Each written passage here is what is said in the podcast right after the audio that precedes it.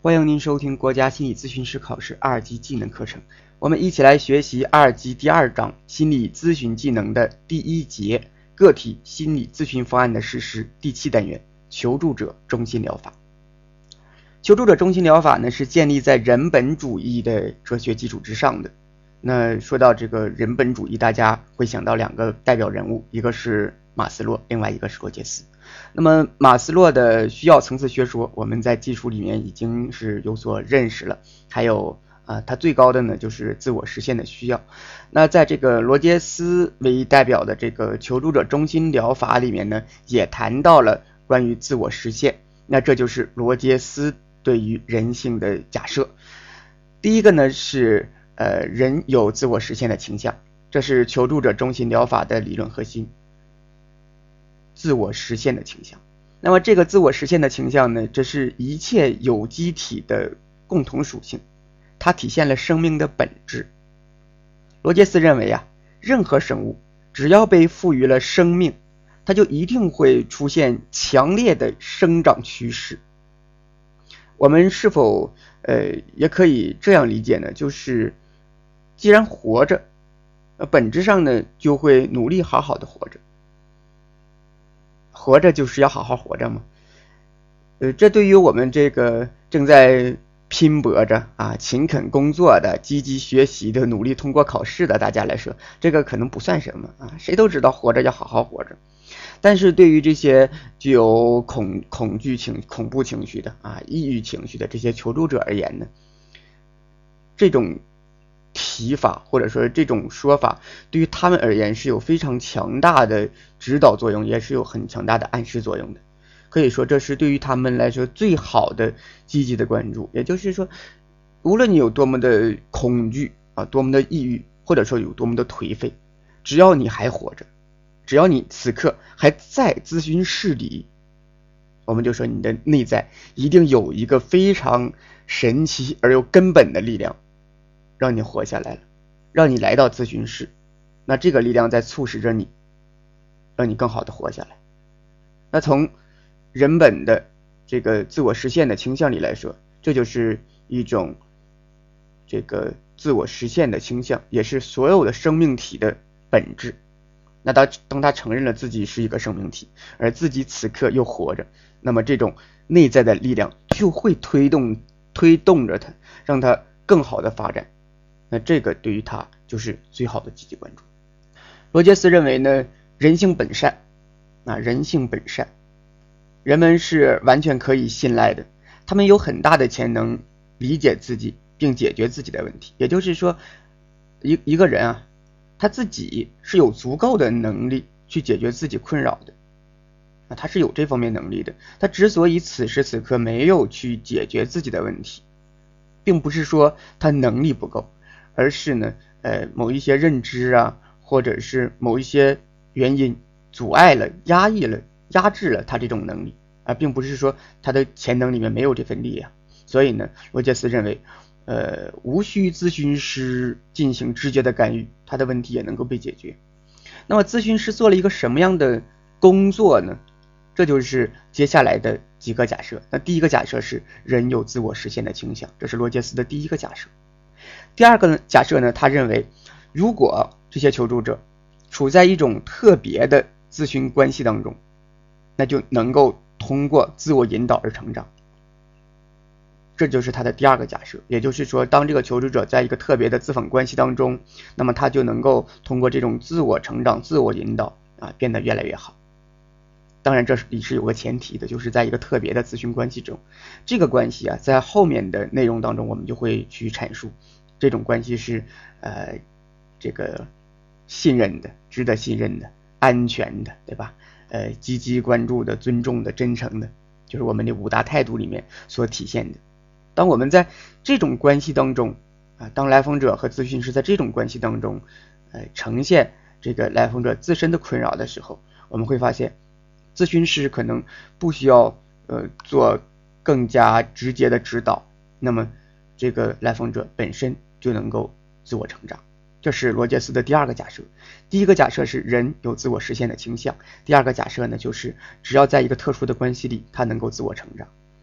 罗杰斯的第三个假设就是，呃，罗杰斯把这个咨询师的态度以及他的个性啊，咨询师的态度、个性以及咨询咨访关系的质量作为咨询结果的首要的决定因素。他坚持把咨询师的理论和技能作为次要因素。那在这个第三个假设当中呢，罗杰斯认为，咨询师本身他的态度、他的个性以及咨访关系是最重要的。而至于咨询师所使用的理论技术啊，我们说这个招式的部分，罗杰斯认为这个是次要的部分啊，更主要的是这个人啊是谁在影响谁，而不是你用了什么。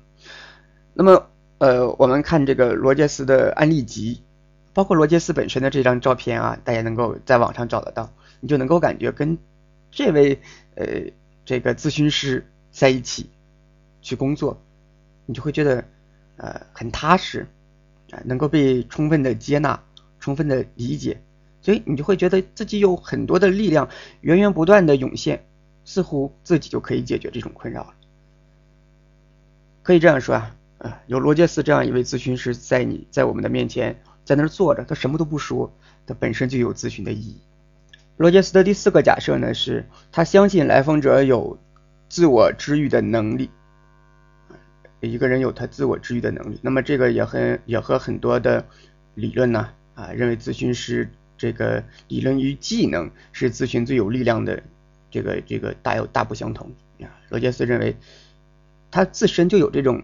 成长的力量能够自愈，这就是罗杰斯呃给予求助者中心疗法的前提假设啊。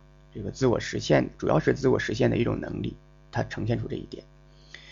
呃，下面呢，我们来具体的介绍一下求助者中心疗法应该是如何进行的啊，它的这个咨询的目标，呃，它的原理，它里面所用的技术，包括它的注意事项。都是些什么？我们可以谈一下啊。虽然呢，我们没有办法去很直接的呃体现出这个求助者中心疗法是如何运用的啊。毕竟这是一个理论的课程，而且呢，呃，也为这个考试搭建的。但是呢，我们尽可能的将这个理论呃描述的比较清晰，能够让大家明白这里面到底说的是什么。一方面为了考试，另一方面呢，也为了我们应用。第一个呢，就是呃这个。咨询的目标，确定求助者中心疗法的咨询目标。生活中啊，这个求助者呢，由于价值条件作用，会使用面具或者角色来应对诸多的生活事件，把别人的这个自我、别人的认识当做他自己的一部分。求助者中心治疗的这个实质呢，就是帮助求助者。去掉这些所谓的价值条件化啊，使其恢复成真正的自我的过程。罗杰斯说呀，这就是一个成为充分发挥机能的人的过程。那这里呢，说到了一个词，叫做价值条件化。呃，价值条件化，这是我们第一次遇到这个词啊。价值条件化在罗杰斯的理论里面是非常重要的。那什么是价值条件化呢？罗杰斯认为呀。每一个人都存在着两种价值评价过程，也就是说，呃，经历过经历了一件事儿或者是一个人，那这件事儿有没有价值？我应不应该做？嗯，他对我，我应不应该做这件事情？嗯，这个呢是有一个价值标准的。那罗杰斯认为呢，一个人的内在呢就有两套这种价值标准，一个呢就是我们这里面提到的价值条件化，价值条件化；另外一个他认为呢是有机体自身的评价过程。呃，这个呢也叫做机体智慧，后面呢我们还会具体的谈。那现在呢我们要谈的是第一个，就是价值条件化。来谈一下什么是价值条件化。价值条件化呢，它是建立在他人评价的基础之上的，啊，建立在他人评价基础之上，而不是建立在个体自身的有机体的评价基础之上。个体在生命早期就存在着对于来自他人的积极评价的需要。啊，每一个人都需要别人给予一种接纳的、认可的眼神啊，需要一种这种目光、这种语言。我们从小啊，从小开始就一直需要这种积极的评价。呃，比如说，呃，一个在襁褓中的婴儿哈，呃，看着妈妈笑啊笑。如果这个时候呢，妈妈不给予一个一个一个积极的眼神，而是将头扭开，或者是不接孩子的这种笑，孩子也就不也就不再笑了。慢慢的呢，他可能觉得自己这个笑也是没有价值的。所以呢，我们从出生开始，其实每一个人都需要他人给予这种积极的评价。那这个呢，呃，马斯洛说，这其实就是一种被尊重的需要，我们都是需要的。那么，当一个人的这种行为，比如说长大一些了，他的这些行为得到了别人的好评，被别人赞赏的时候，那这种需要就得到了满足，人会感觉有自尊、有尊严。然而呢，在一个人成长的过程当中，这种需要的满足常常是取决于别人的。比如说呀，呃，父母呢总是根据孩子的行为是否符合自己的价值标准来决定能否给予孩子关怀和尊重。啊，比如说这个做作业啊，妈妈说你得好好写啊，这个作业写完了你才能去玩儿，如果不写完啊，你这个不也不是一个好学生，你不能出去玩。这是都做这些事情都是有条件的，比如说这个呃孩子把这碗呢吃饭的碗打在地上了，然后这碗碗碎了，妈妈就说你要把这个碗捡起来，啊，或者是你把这碗收拾了，你才是一个好孩子，是个乖孩子，妈妈喜欢你。那么这种喜欢其实都是有条件的，嗯，他是需要这个孩子把这件事情做完了。所以我们说一个人在成长过程当中，成长过程当中的这种需要的满足，它是。往往是取决于别人的啊，取决于父母的这种呃自身的价值，自身的这种价值的取向。也就是说，父母的这种尊重的积极评价是有条件的。那这个条件呢，就是孩子的行为是否符合这个父母的价值标准，也就是价值的条件化。然而，孩子得到了这种有条件的满足啊，常常与他自身的体验相矛盾。也就是说，呃，这种满足啊，它是有条件的，但是呢，即使得到了这种满足，与他自身的这种评价还是有冲突。那在现实生活中呢，自我的愿望和父母的愿望有时候也是矛盾的。那孩子在以后的行为中呢，就会把父母的价值观内化，把这些内把这些呃观念内化的部分呢，哎，我们也叫做自我的一部分，也就是。孩子会把父母的价值观，呃，内化成自我概念的一部分，认为我也是这样想的，我也应该这样想。但是这种应该，可以与他自身的感受可能是有冲突的。一旦孩子把父母的价值观当做自我概念的时候，他的行为呢就不再受有机体评价过程的指导，而是受内化了的父母的价值规范的指导。那这个过程就是价值条件化的过程，这一过程并不能真实的反映个体的现实的倾向啊。当他采用这个这一过程反映现实的时候，他就会产生错误的知觉。当对某一行为自己感觉到满意，但是别人没满意，或者是别人满意了而自己又没有满意，啊，就是有冲突了，那么就会出现一种困境。也就是说，当一件事情发生了。他这种自我的层面里面已经内化了一部分呃父母给的价值观，那用父母这个价值观去评价的时候，嗯，这个事儿可以做，应该这样做，但是呢，他会发现这样做他自己会受到伤害，可是他的内在告诉他他应该这样做，他需要这样做，那这就是价值条件化与他自我经验之间发生了冲突，比如说一个再婚的呃男子或者女子啊。呃，一位假设一个未再婚的女子，那么呃，由于呢，她价值条件化了，妈妈她的母亲给她的信念就是一定不能离婚，一定不能离婚，离婚是不好的，甚至用很多恶毒的语言来描述这个离婚会带来些什么背叛呢等等吧。那不管怎么样，他内在呢有这样一种声音，就是他妈妈的声音告诉他不能离，可是呢，他在生活当中，比如说经历了这个家庭暴力。或者是各种的限制啊，那他对他自身而言，他不想在这个婚姻里面继续存在啊，他想离开这个婚姻。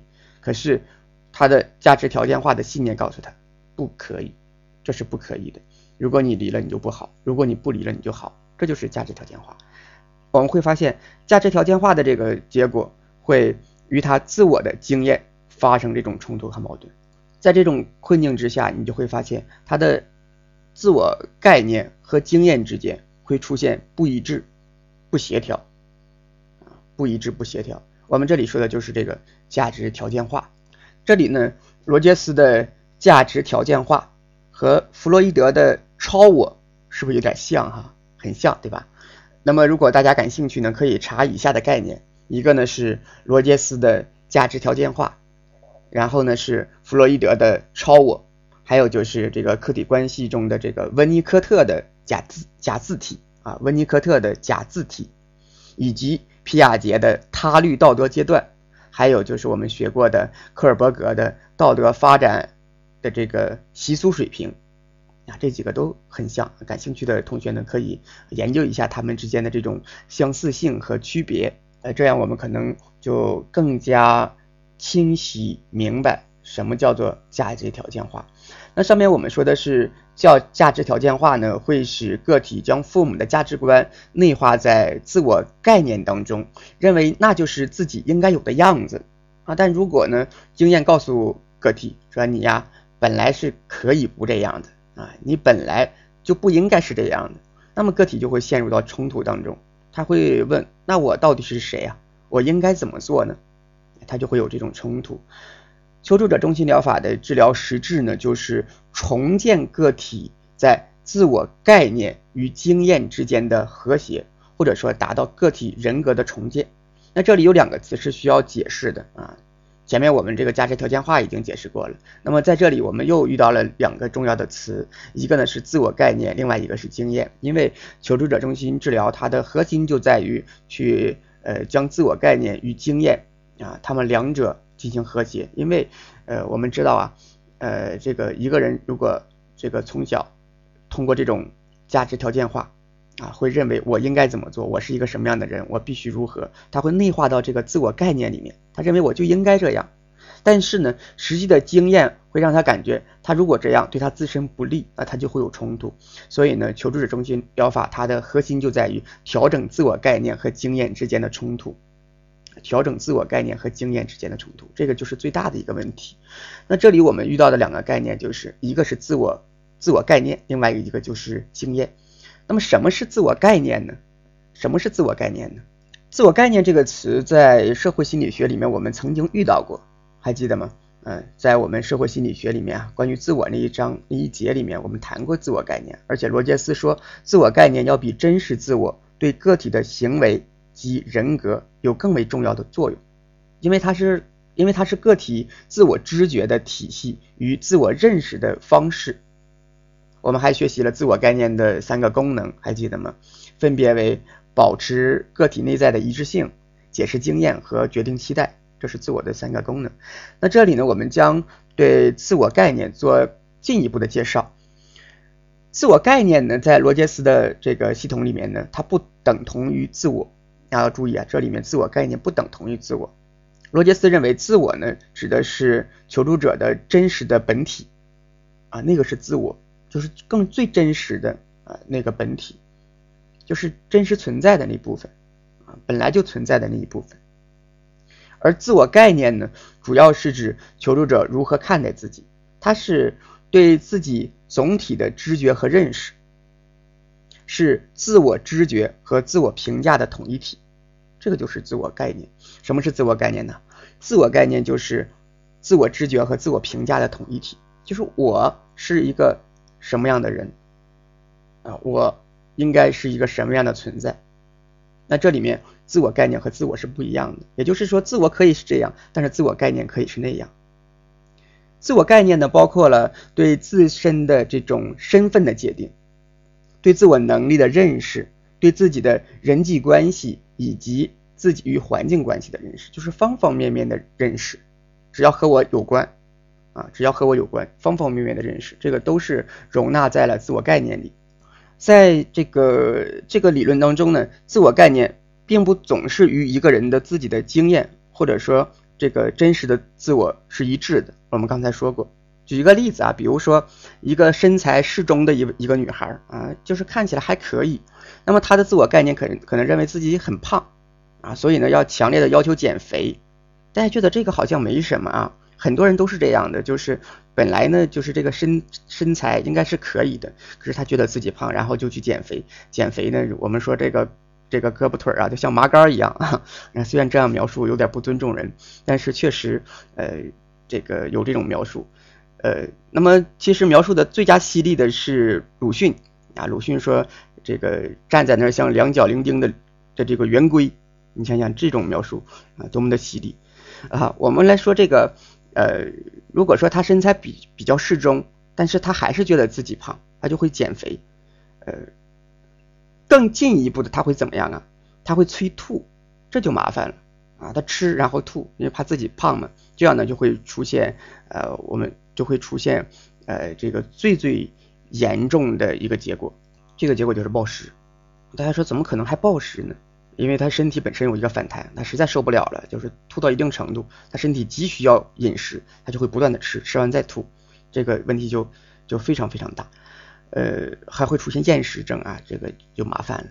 那么我们这里面说，呃，本身他身材还可以，这就是呃他的自我本身的自我，可是他认为自己胖。那么这个认为自己胖就是自我概念，那这里我们要解析的就是自我概念和自我不一致，对吧？再比如哈，一个在众人面前表达比较流利的一位大学生啊，说起话来在别人面前还是可以的嘛啊，他的言语表达能力呢也是比较好，但是呢，那这个这部分就是自我的概，自我自我的部分，对吧？他这样啊，这就是可以，这是自我的部分。但是呢，呃，他的自我概念觉得不行啊，我说话还是不够流利，我不能够很明确的表达我自己的想法，所以我的表达能力很差，我是一个表达能力很差的人。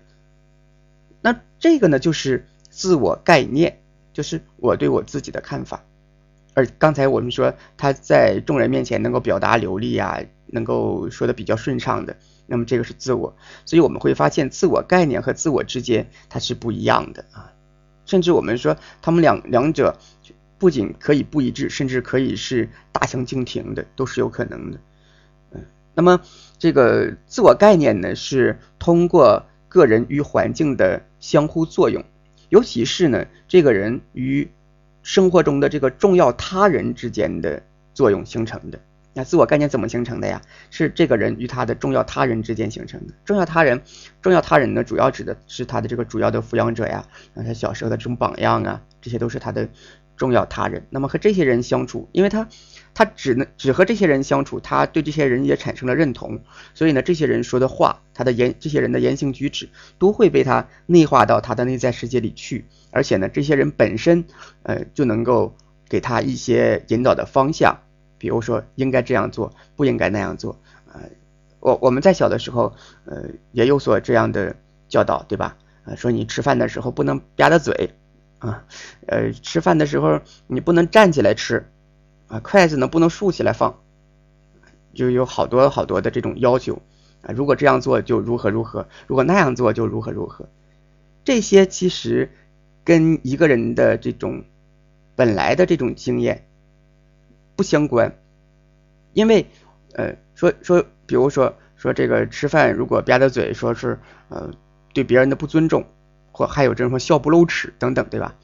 这些其实对他个人来说没有这些要求，他不觉得，因为小孩子嘛，他不知道这些到底该怎么样，不该怎么样，没有这些限制，可是大人却给他这些限制，告诉他如果不这样做，你就是一个好孩子，或者说如果你如此做，你就是一个好孩子。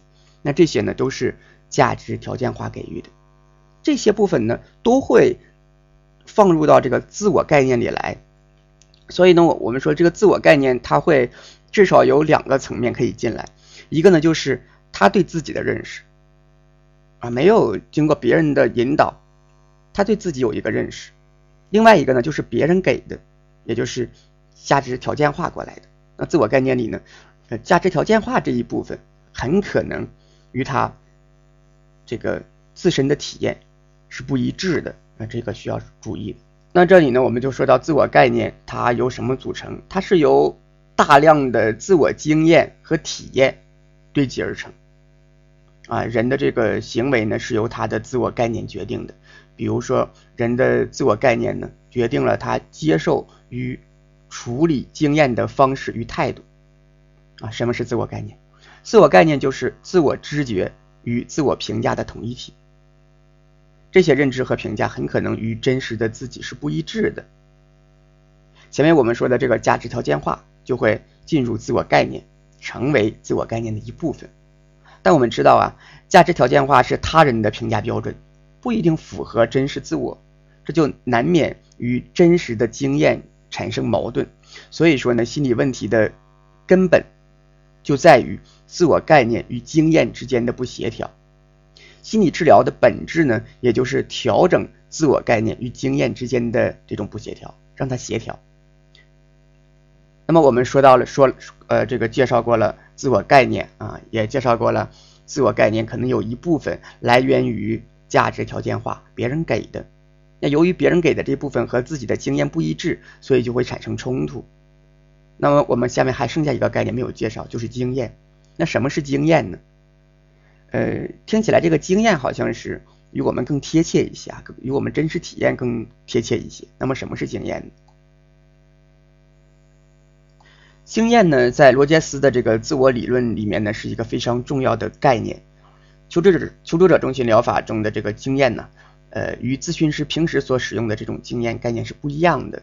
罗杰斯对经验的概念，它来源于现象学的现象场啊，现象场。现象场呢是一个人的主观世界啊，它是一个现象界，现象现象场，它并不是这个物自体的客观的世界。我们我们知道啊，这个一个人在这个呃世界中存在着，它是有两两重世界的，一种呢就是外在的物质的，或者说是人类没有办法直接去呈现和描述的啊，没有办法直接去。去表表述的这部分，就是呃这个这个现象学叫做物自体的世界，本身它自己就存在这样一个世界里，而我们人呢，我们自身呢，其实呢是呃体验到的是我们的主观世界，主观世界，比如说我们看到物体，为什么呀？为什么呢？那是因为光线呃照射在物体上有一个这个漫反射，光线照到我们的。视这个眼睛上啊，视觉神神神视经视觉这个神经细胞，然后呢，经过各种的呃神经传导，我们才能够分解分析出这是什么。所以呢，这个现象学也认为，一个人其实他是存活在自己的主观世界里的。罗杰斯在这里面借用了现象学的这个呃现象场的呃这个概念啊。那么现象场呢，是指人的主观世界。他不强调外部客观世界是什么样的，而强调一个人的主观世界，他的内心世界是如何观察、如何感受这个外部世界的。那对于同一时刻的这个外部世界呀，每一个人的感受也是不一样的，这就是每一个人独特的现象场。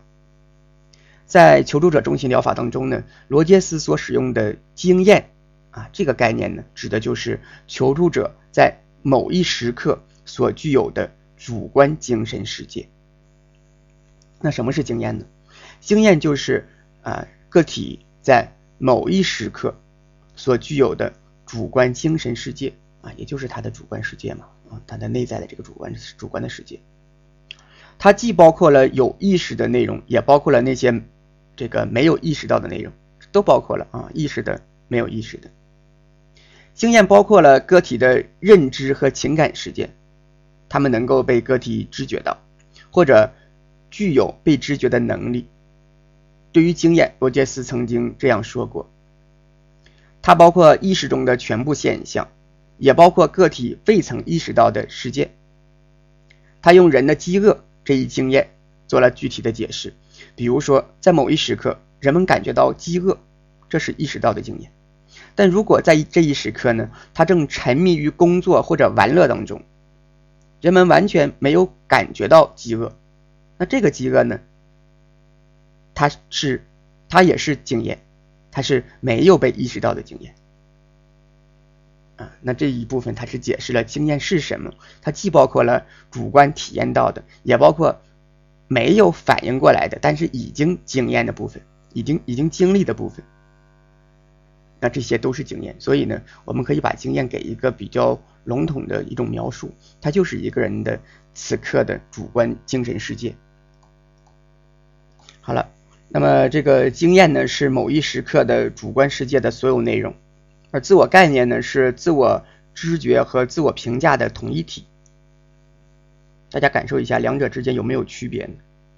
经验是某一时刻的主观世界的所有内容，而自我概念呢是自我评价，啊，是这种自我评价，还是有一些区别的，对吧？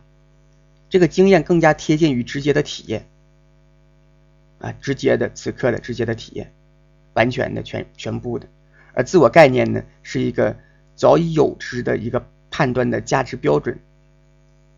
这个自我概念有点像我们学过的那种呃图示，对吧？原来有的一个框架，原来有的一种评价的标准，原来有的规则。而经验呢，是此时此刻的我们所体验到的这个外部的世界，它有一些不一样。呃，如果经验符合这个自我概念，就是符合这个图示，符合这个价值标准啊。如果经验呢符合自我概念，也符合个体的需要。啊，那好，那呃，这个自我概念说，那好啊，你符合我，呃，直接纳入吧，啊，你可以，这就没问题。那如果经验与自我概念不相符，啊，两者不符，那有两种情况，一种呢就是一种处理方式就是经验，哎，直接被忽略掉，因为你不相符嘛，哎，经验就呃被忽略掉了。第二种呢，就是啊没有办法被忽略，那我就把你这个经验歪曲啊扭曲否认，这就是自我概念与经验之间的三种处理方式啊。一种呢就是直接收了，然后你你认可我，我认可你，直接收了。第二种就是你爱在哪儿去，我不管你啊，直接忽略掉。第三种对于经验就是我我要把你的经验呢啊修理一下，让你符合我。这这个有三种处理方式。心理失调的本质呢，正是自我概念与经验之间的这种不协调啊，自我概念与经验之间的不协调，不协调就要去处理。那刚才我们说有三种方式，对吧？三种处理方式，一种是协调的，那好，直接收收纳啊，直接进来。那么还有两种情况啊，一种处理方式就是你经验不不符合我自我自我概念吗？我忽视你。我不认可，我直接忽视你。另外一种呢，是我歪曲这种经验啊，我用一种合理化的解释，对吧？我用一种否认的方式，用各种防御机制，我抵抗你，或者说，呃，我调整你，我让你符合我这个自我概念。但是我们说这三种方式呢，是自我概念与经验之间的这种自发的调整，自发的调整。很明显，我们会发现，在这个自发调整过程当中啊，这个经验是受委屈的啊。呃，如果它符合自我概念了，还则罢了啊，没什么问，没什么问题。如果它不符合，它就会，它就会或者被这个自我概念啊忽略掉，或者是被修改。所以经验是蛮委屈的。那么，呃，这个为什么这个切身的这种经验呢，要委曲求全呢？啊，为为什么要这样呢？因为一个人内在总是希望自我是完整的，自我是同整的。如果这个经验和自己不符，我们就会发现自己是扭曲的，自我是扭曲的啊。因为我们一直形成了一种呃这种一致性的自我，对吧？我们知道这个是我，我我之所以存在，我是我啊，有一个自我概念。所以我们往往是觉得自我概念是全部。那当我们有这种想法的时候，就会忽视外在的跟我们自我概念不一致的部分，或者是扭曲那一部分，把它纳纳入到自我概念里来。那求助者中心疗法的实质呢，就是重建个体在经验与自我概念之间的和谐。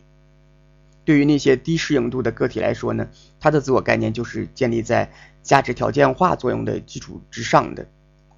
那当符合这个。别人的这个呃期望啊，符合别人的价值标准啊，这经验不符合自己愿望的时候，个体为了保持自我对环境的适应，可能为了符合别人的期望而否认和改变自己的价值。但这种改变并不符合自己的愿望。那这样做的后果呢，就是个体会把其他重要人物或团体倡导的角色当成自己的角色，而失去了对自己的这种认同感。啊，通过否认自己的经验，以达到被别人肯定和接受，实际上呢是在欺骗自己，啊，抑制了自己的真实感受。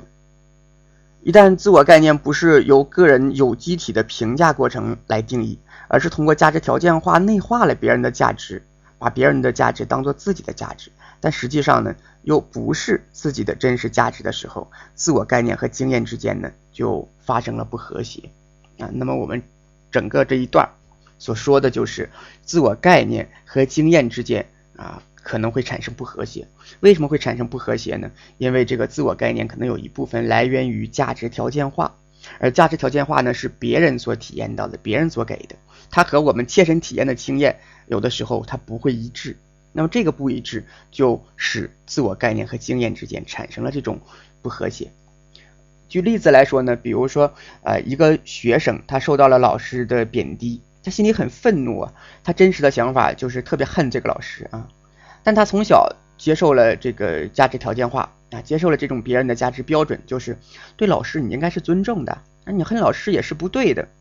那么他有可能就会扭曲自己的感受啊，就是这种经验呢，把它扭曲了，把它改造成啊，把它改造成能被别人接受的想法。比如说，他可能就这样想：老师贬低我是那是恨铁不成钢啊，那都是为我好。那他这些话呢，其实他只是扭曲了他实际的经验，以使其能够和自我概念相符。啊，虽然这样做呢，他一时之间可能是啊，看似自我概念和经验一致了，可是我们知道，他否认了经验的存在，而经验的存在是现象现象场啊，它是切实存在的。你这个自我概念。这一部分很可能是偏的，但经验不会呀，它是最真实的一种体现呢，你却把它否定掉了，那这只能是一种临时的压抑、临时的压制，对吧？我们说他压制了自己的真实感受。那当一个人的这个自我概念与经验冲突的时候，他自己的内部会会产生一种分裂的感觉，啊，这个人的心里会非常的紧张不舒服。为了阻止这些使自己感到威胁的经验形成意识。啊，这些不让这些经验呢，呃，能够兴风作浪啊，能够让他呃这些经验重新突破呃这个自我概念，那么这个人就会用一系列的方法将经验压制住，这些方法就是一系列的心理防御机制啊，一系列的防御机制，通过这些防御机制呢，来维持啊自己的这种似乎看起来一致性的假象，而我们知道这是一个假象。那这时呢，人就会越来越不适应环境啊，越来越烦恼，越来越焦虑，甚至呢，他会出现各种行为上的啊异常反应，甚至是躯体化的症状啊。为什么？因为总这么压制着，谁都受不了，对吧？呃，求助者中心疗法的实质呢，是重建在自我概念与经验之间的和谐。啊，进一步讲呢，是帮助求助者去掉价值条件化的作用，充分利用有机体的评价过程，使求助者能够接近他原来的知识经验和体验，不再信任别人的评价，而更多的信任自己。这样呢，人就可以活得更加的真实，达到自我概念与经验的和谐，人就会从面具背后走出来，成为他自己。正像罗杰斯在。成为一个人是什么意思？一文中所描述的，他变得越来越是他真正的自己。他开始抛弃那些用来应付生活的虚假的伪装、面具或角色。他力图想发现某种更本质、更接近于他真实的东西。当一个人一旦达到了自我和谐，他就会对任何经验都比较开放。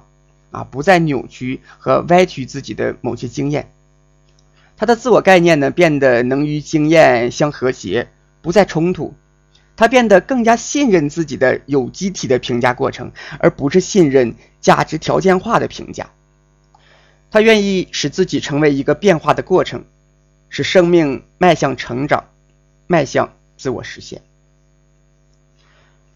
我们知道啊，求助者中心疗法的实质呢是重建个体在自我概念与经验之间的和谐。啊，我们也提了，它是啊，我们呢是要帮助求助者去掉价值条件化的作用，充分利用有机体的评价过程。那看来呀，这个有机体的评价要优于价值条件化。可以说呀，价值条件化呢是他人的标准，而有机体的评价是自己的标准。那么，什么是有机体的评价过程呢？这是罗杰斯理论中一个独特的概念了。罗杰斯假定啊，有机体自身拥有一种评价经验的能力，它叫做机体智慧。机体智慧的表现呢，就是有机体的评价过程。罗杰斯认为呀，个体在其成长的过程当中，不断的与现实发生着互动，个体不断的对互动中的经验进行评价，这种评价呀。不依赖于某种外部的标准，也不借助于人们在意识水平的理性，而是根据自身有机体身上所产生的满足感来评价的，并由此产生对于这种经验及相关联系事件的趋近或回避的态度。啊，大家听起来这个是不是有点像弗洛伊德所说的本我呀？啊，这个本我、快乐原则、初级过程。啊，这些词儿呢，大家可以查一下相关的资料。你会发现，罗杰斯这里面说的这种有机体的智慧、自我评价的这部分呢，呃，与弗洛伊德所说的本我、快乐原则和初级过程很像。罗杰斯认为，啊，个体自身的满足感是与自我实现相一致的，也就是说呀，有机体的评价标准就是自我实现倾向。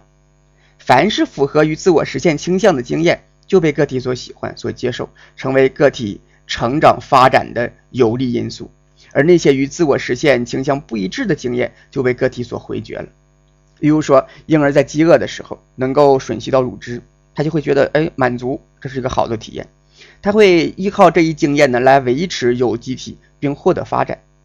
罗杰斯认为，有机体的评价过程不是固定的啊，不是不可以改变的。它随着个体当时的需要状态而不同。例如说，当孩子感觉冷的时候，妈妈给他加一件衣服，他会特别喜欢。这个经验呢，就具有积极的价值。而当他不冷的时候，妈妈给他加衣服，他就会不喜欢，就会采取拒绝的态度。所以呢，呃，罗杰斯认为，这个自我机体的这种自我评价的过程啊，也是可能啊有所改变。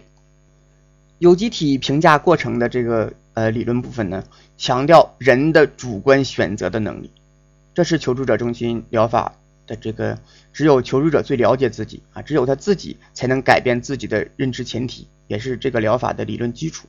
他认为一个人啊，他是有一个主观选择能力的，他有一个自身的机体评价过程，那这是这个疗法的独特之处了。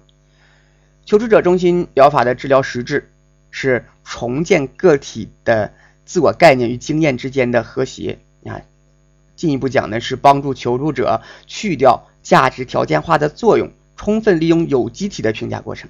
因为有机体的评价过程呢更加接近于一个人的经验，那这样呢这个人就和谐了啊。通过求助者中心疗法的咨询呢，可以使求助者发生根本性的变化。那么这包括了如下五个方面。第一个呢就是能够使求助者的自我变得。较为开放，那这主要是因为求助者不再用他人的标准来评价自己了，所以他自己变得越来越开放了啊，不会因为别人说了可以或不可以而去评价。那第一个就是他能够变得更加开放了。第二个呢是求助者的自我变得较为和谐，就是因为去掉了价值条件化，自我概念呢更多的来源于机体评价，自我概念与经验之间冲突减少了，所以和谐自然增加。啊，第二个是求助者自我变得更加和谐了。第三个是求助者更加的信任自己了，为什么呢？因为去掉了价值条件化啊，他相信机体的评价，而机体评价呢又是他自己的，所以更加信任自己。第四个呢是求助者变得更加适应了。五，求助者愿意使其生命过程成为一个变化的过程。以上五点呢是求助者中心疗法的它的治疗的目标，也是治疗的结果。那下一个重要的问题就是啊，我们有这样一个理论基础啊，但是我们怎么实现呢？我们这个目标是好的呀，如何去实现呢？我们的基本理论假设就是要去掉价值条件化，相信集体智慧，啊，使自我概念与经验和谐，迈向自我实现。如何实现这个目标呢？这就涉及到呢求助者中心疗法当中的一些技术。那第二个部分就是掌握求助者中心疗法的主要的咨询技术。罗杰斯认为，咨询关系是求助者发生积极改变的重要条件。那这种关系呢，被 Kane 表述为啊一两个人有心理意义上的接触。第二个呢是第一个人啊，我们称为求助者，他处于一种不一致的状态，具有攻击或焦虑这种情绪。三。这个这是第一个人啊，是这个求助者。三，第二个人我们称为咨询师啊，他呢在关系当中呢，他是一致的，或者是内部整合的。四，咨询师无条件的接纳求助者。五，咨询师对求助者的经历表示共情，并努力与求助者交流。六，咨询师对求助者表达共情的交流是无条件的。作为关系导向的求助者中心疗法。有三种技术可以用来促进求助者的心理成长，还有三个技术啊，三个技术。第一个呢，就是促使设身处地的理解，促使设身处地的理解，这包括了关注啊、言语交流、非言语交流和沉默四种小技术。关注呢，就是无条件的积极尊重，在此啊，咨询师是应当全力以赴的。言语交流。要深入共情求助者，关注他当下的情感与认知，而不是关注他的现实问题啊，或者是处境，或者是其他人。非言语交流啊，那这呢将会极大的促进对求助者的情感体验和认知信息的理解。再就是沉默，呃，沉默呢可以向求助者传达这样的意思，就是我看到也感觉到。我们都需要时间来考虑这个问题。我尊重你处理这个问题的能力，而且我将在这里给予你帮助。但只有当你准备好继续的时候，才可以谈。沉默呀，是深深的理解，这是在表达我理解你现在的状态，你可以这样。这就是设身处地的理解，包括了四个方面：关注、言语交流、非言语交流和沉默。第二个呢是坦诚交流的技术。这包括五点，分别为不固定角色、自发性、无防御反应、一致性和自我的交流。不固定角色呢，指的就是咨询师不躲在职业之内，而是以真情实感的这种自己去面对求助者。这是不固定角色，就是我是真实的啊，我不躲在这个职业背后啊，冷冰冰的面对你，而是真情实感、有情感流露的。我不，我不是一块白板啊，我是有情感的，有血有肉的。自发性呢，呃，它指的就是咨询师可以自由的表达自己，啊，不冲动，也不压制，也不会因为技术的原因而有所羁绊，说我要克制自己啊，我要节制，啊，其实他这些有点针对这个精神分析，精神分析在最最原始啊，弗洛伊德那个时期呢，啊，就是强调咨询师要做到的一个就是咨询师是一块白板，啊，不应该有自己的情感。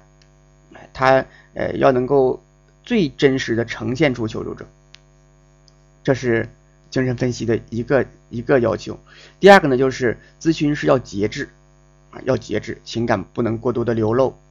那在这里呢，呃，我们会发现，呃，罗杰斯这个求助者中心疗法里面啊要求的跟精神分析它是不一样的。这是坦诚交流技术的啊两点，一个是不固定角色，第二个呢是自发性。第三个呢是无防御反应啊，无防御反应，无反应反无防御反应的咨询师，呃，会很了解自己的优势和不足啊，即使面对求职者这种语言上的攻击，咨询师也可以坦然的面对，而不是防御。下一个就是一致性，一致性体验的是真诚啊，是坦诚啊，再就是自我的交流，这个其实最好是翻译成自我的分享，也就是自我开放。啊，自我交流，那这个呢，最好是翻译成这个自我分享，就是能够表述自己啊，自我开放，这是坦诚交流的技术。第三个技术就是无条件的积极关注啊，无条件的积极关注。呃，艾根呢将无条件积极关注称为尊重，这表现为对求助者的问题和情感表示关注把求职者作为一个值得坦诚相待的人来对待，并且持有一种非评价性的态度。对求职者的反应呢，要伴有准确的共情，并因此表示出对求助者的参考框架的理解，培养求助者的潜力，并以此向求助者表明他们本身的潜力以及行为的能力。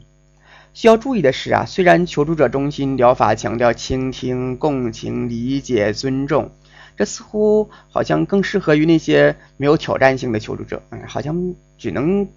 只能对这些没有太多问题的求助者来做，但实际上呢，咨询的内容远非如此了，啊，远非如此。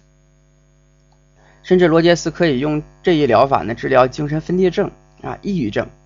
所以呢，我们说这个新手的咨询师啊，刚学这个求助者中心疗法，可能觉得，哎，要找那些没有什么挑战性的求助者才能够做啊，这可能是一个误区。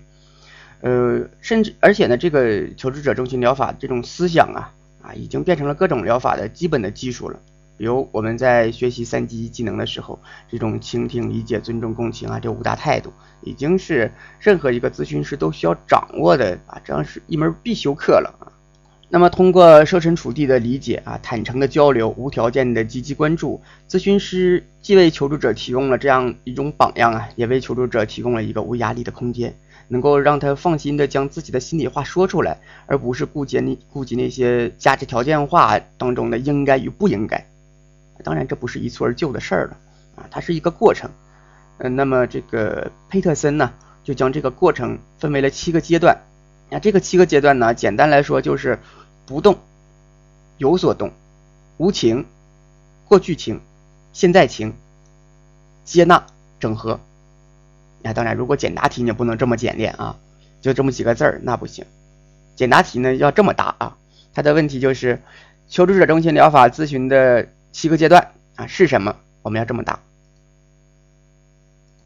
第一阶段，求助者对个人经验持僵化和疏远的态度，求助者不愿意主动寻求治疗和帮助。第二阶段，求助者开始有所动阶段。第三阶段。求助者能够较为流畅的、自由的表述客观的自我。第四阶段，求助者能更自由的表达个人情感，但在表达当前情感时还有所顾虑。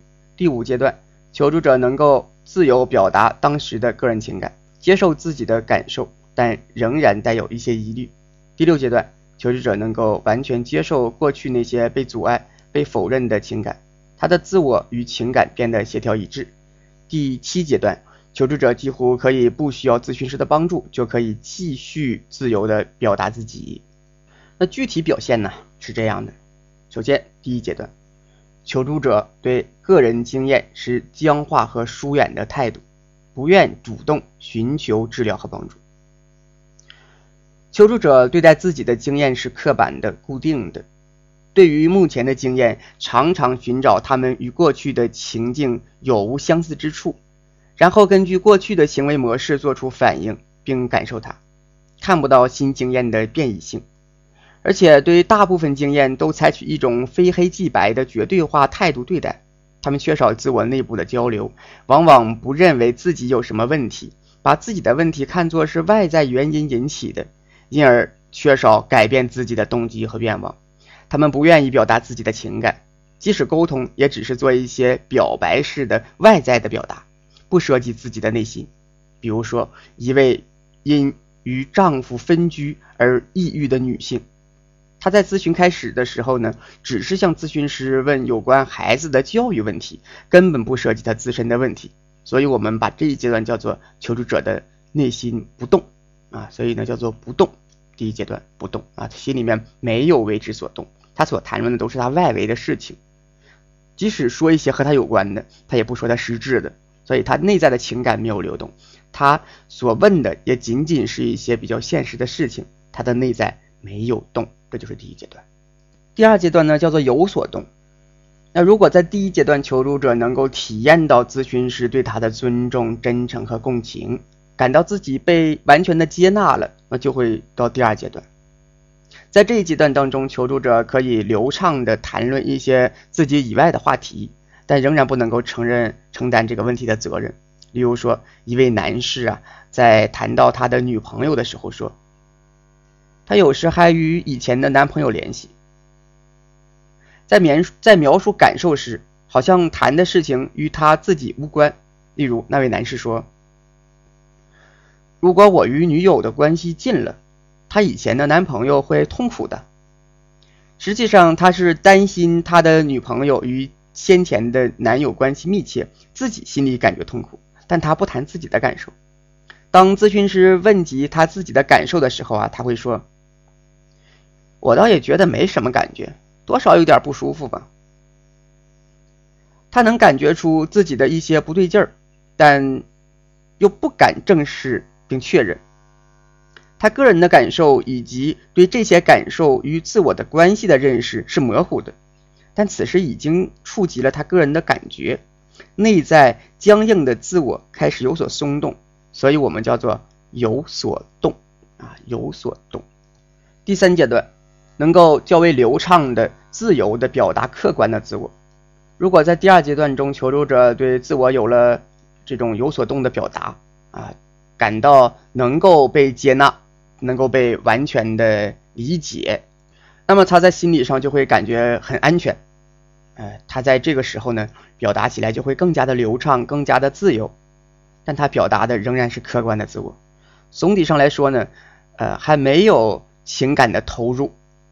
例如说，一位在宿舍中因人际冲突而不能适应的大学生，在这一阶段的表达是这样的：在宿舍里，我尽量表现得很平和，也不在意他们的态度，并说一些使他们高兴的话，因为我希望他们能够对我好。求助者在这一阶段当中呢，可以流畅地谈论自己，但仍然像在客观地描述别人那样。有的求助者也会谈论一些情感，但谈的大多是过去的感受，并且对自己的感受呢持一种排斥的态度。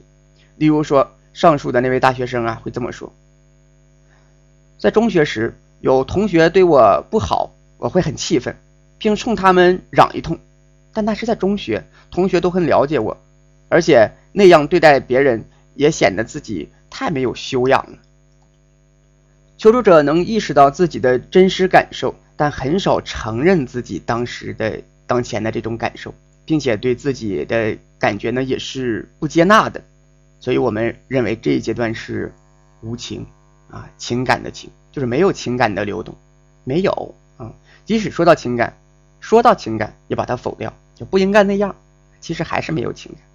那这就是第三阶段，第一阶段就是啊不动，第二阶段呢是有所动，第三阶段是无情。第四阶段啊，第四阶段，求助者能够更加自由的表达个人情感，但在表达当前情感的时候，还是有所顾虑的。如果求助者发现发觉自己呢，在前一阶段对自我的表达能够全部的被咨询师所接纳，那么他的自我防御啊，还会更加的松动，嗯，就能够更加自由的表达个人情感了。但是呢，他在表达自己这种过去的情感的时候会很生动啊，很具体；但在对当下情感的表达的时候，还是有一些障碍的。他能够接受自己的某些情感，并能对问题有一些责任感，对经验与自我之间的这种不一致的地方啊，也是有一定的认识。比如说啊，刚才那位大学生他会说：“我真希望自己能像在中学那样，可以对谁发发脾气。我觉得我现在活得很不自在，很紧张。”我真希望我活，我真希望我活得不累。那在这一阶段呢，求助者的自我体验变得较为真实，但由于长期形成的固定模式的限制，他还不能够做到对对自我的完全的开放。此时，求助者与咨询师之间已经有了以情感为基础的联系。心理治疗的过程呢，大部分都会发生在这一阶段和下一阶段。因此啊，在第四阶段、第五阶段。是治疗的主要阶段呢，啊，我们这一阶段叫做过去情，啊，有情感流动了，但是呢，他说的是过去的体验，你让他说过去的体验，他能够比较坦诚的啊，比较真实的去描述，但是如果问他啊，你此时此刻有什么感受呢？你对你当下的关系有什么体验呢？这个时候他描述起来呢，还是有所顾忌，就啊，我们理解他对这个咨访关系的体验啊，觉得还是不够。不足够安全，啊，那么就到了第五阶段。第五阶段，求助者能够自由表达当时的个人的情感，接受自己的感受，但仍然带有一些迟疑。由于咨询师对求助者在前几个阶段中啊所表达的内容能够完全的接受，那求助者对自己当前的感觉呢也表达的更加自然了，哎，更加自由了。他对情感和意个人意义的分化呀也更加的明确。他开始接受自己的真情实感啊，并且呢已经能够清楚的认识到他自我内部的这种不协调和矛盾。他与内部自我的交流呢也变得越来越顺畅，同时也能够更加的。啊，认识到自己的责任，越来越想成为他真实的自己了。例如说，上述的那位大学生啊，就会说：“我在家里的时候是很自由的，想做什么就做什么。可是我在宿舍里却偏偏要取决于别人。明明我不高兴，可偏偏在他们面前要装出若无其事的样子。我为什么要这么做呢？”啊，他能够说起来他当时啊此刻的或者这一段时间的感受，而不是他回忆中的感受。那么我们这个可以啊。用现在情啊这三个字来描述，也是便于记忆嘛。第六阶段，求助者能够完全接受过去那些被阻碍、被否认的情感，他的自我与情感变得协调一致，他不再否认、惧怕、抵制那些自己的真实感受，他会感受到已经解除了自我概念中那些对经验的束缚。他能切实生动地体验自己的真实的情感，因此感觉到无比的轻松，无比的放松。在这一刻呀，常常会看到求助者流泪，或者是眼睛湿润。例如前面提到的那位大学生，会边流泪边说呀：“他们凭什么那么傲慢？有什么了不起的？我每天烦透他们了，我讨厌他们那么轻视我，我每天装的若无其事的样子，心里特别的压抑。”在这里，咨询师看到了一个不再掩饰的真实的自我，求助者不再是那么僵化与刻板了。他在这里呈现的是一个有丰富体验的个体的生命，我们叫做接纳。第七阶段，由于上一阶段的变化是不可逆转的，因此呢，在这一阶段呢，求助者对治疗条件的作用，呃，这个例如说关注啊、接纳呀，已经不再那么重视了。他几乎可以啊，不需要咨询师的帮助，就可以继续自然的、自由的表达自己。对自我经验的排斥、歪曲也越来越少了啊，更加去贴近、体验、感受、描述他的自我经验了。他的内部对话呢，内部沟通、内部对话也越来越多，去描述自己、体验自己的感受也越来越顺畅了。他的自我的体验也越来的越真实。他们尝试着改变自己以前僵化的个人建构，使其能够有效的处理自己的各种经验。当他们不再歪曲这些经验的时候，他们就能够比较准确的做出对现实的反应，决策呢就比较正确了。例如说前面那位求助者，他会连续的表达自己很多的真情实感，很多的内在的感受，并会体悟到一些新的适应的模式。他说呀。其实我发现，有时我偶尔发一次脾气的时候，宿舍同学对我的态度倒是很在意的。我想，也可能我没有经常与他们交流，使他们不了解我。我也对他们或许有一些误解，也许我太在意自己了。如果我对自己不那么在意，也可能就呃也能可能也就不太在意他们了。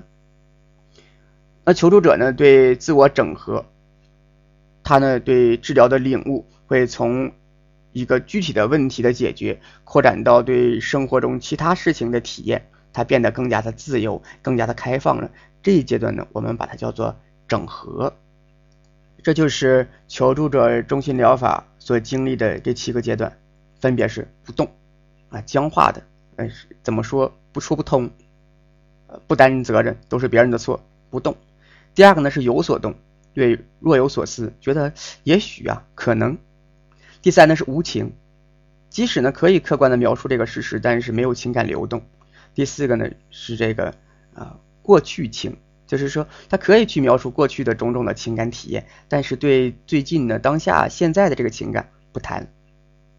那再往下就是现在情啊，能够说现在的感受了。这个就是非常重要的一个阶段了，因为它可以说当下的体验。咨询师的提问呢，他也能够进行回答了。比如咨询师会问，呃，当你当你说到和宿舍同学有冲突的时候，你感受到了什么呀？这个时候求助者会回应咨询师啊，说出当下的感受。我们咨询的时候会体验到，我们咨询师的这些提问可能很好啊。比如说，当你说到这儿的时候，你有什么感受？这是一个比较好的提问，但是在前几个阶段，他没有什么回应。他说：“哎呀，我也没什么感受，就这样嘛，能怎么着？”啊，他就会这么回答。但是当他发现咨询师的这种接纳、理解、共情足够的给他这种安全感。他就会更多的描述自己的体验，他也就会说出来自己的啊对咨询师的这种提问的感受了。嗯，我我们那么我们在咨询当中啊，如果咨询师的这个提问没有得到一个啊一个恰当的回应，呃，我们呢来评估很多方面的可能，一个呢就是就是求助者还没有达到这种领悟的程度。或者说你咨询师提的提的这个问题呀，过于的专业，他没法回答。再一个呢，就是咨访关系还没到位啊，就像我们这里说的，阶段没不够啊，咨访关系不到位，他也可能呃不能够做出一个恰当的回应，这都是有可能的。这就是我们说到了这个阶段了，你再提这个问题就比较好。那咨询师有很多种提问呢，那我们没有办法一一的介绍说，哎呀那个时候应该说什么，我们做不到这种呃这种教学。但是呢，哎，我们可以呃强调，就是这个提问一定要恰到恰到好处，在适合的时机把它提出来，它才有效。比如说，在这个呃对当下情感有所动，就是现在情的这个阶段，那么咨询师这个提问就会很有效。而在前面啊不动的那个阶段，哎，你说你你这么你这么说，你有什么想法啊？你有什么感受啊？无论你咨询师用什么样的提问方式，他都是不动的。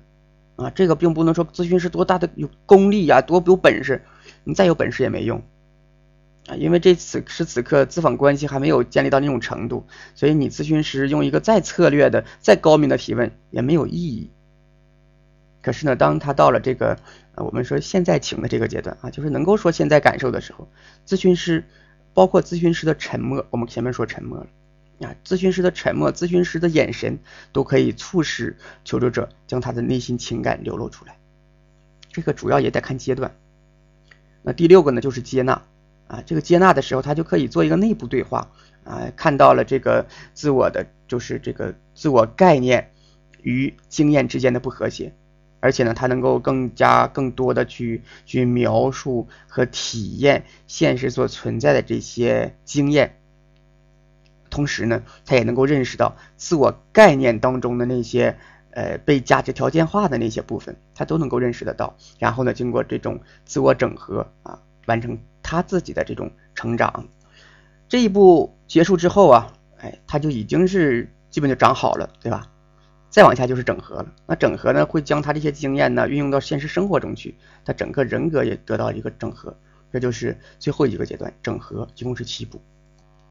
通过咨询师的设身处地的理解、坦诚的交流、无条件的积极关注，求助者逐渐从不动到有所动，从无情到有情，从关注过去的感受到敢于面对现在的感受，进而接纳整合。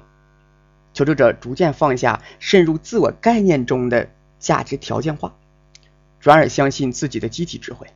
使自我概念与经验得以和谐，更加真实的迈向自我实现。至此，我们学完了二级技能中的各种技术啊，从行为到认知，再到人本。相信在兴趣的推动之下呀，在智慧的引领之下，我们都能够学好这些技术，用在用在自己这里，用在他人那里，或者分享出去，共同成长。感谢您的收听，这次课就到这里。下次课我们再见。